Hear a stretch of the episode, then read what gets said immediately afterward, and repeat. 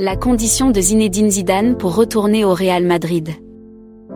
Depuis l'annonce de la prolongation du contrat de Didier Deschamps avec les Bleus jusqu'en 2026, le nom de Zinedine Zidane est cité un peu partout, notamment du côté des grands clubs d'Europe.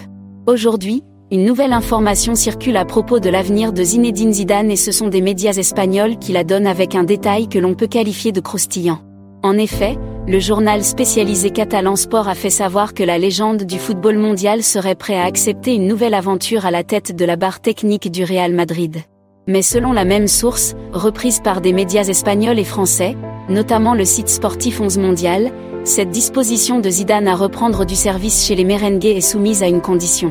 Que le président du club madrilène, Florentino Pérez, mette les moyens pour garantir le recrutement de l'attaquant franco-algérien de l'Olympique lyonnais Ryan Cherki. Ce dernier est en train de faire des merveilles à Lyon et Zizou le veut sous son aile.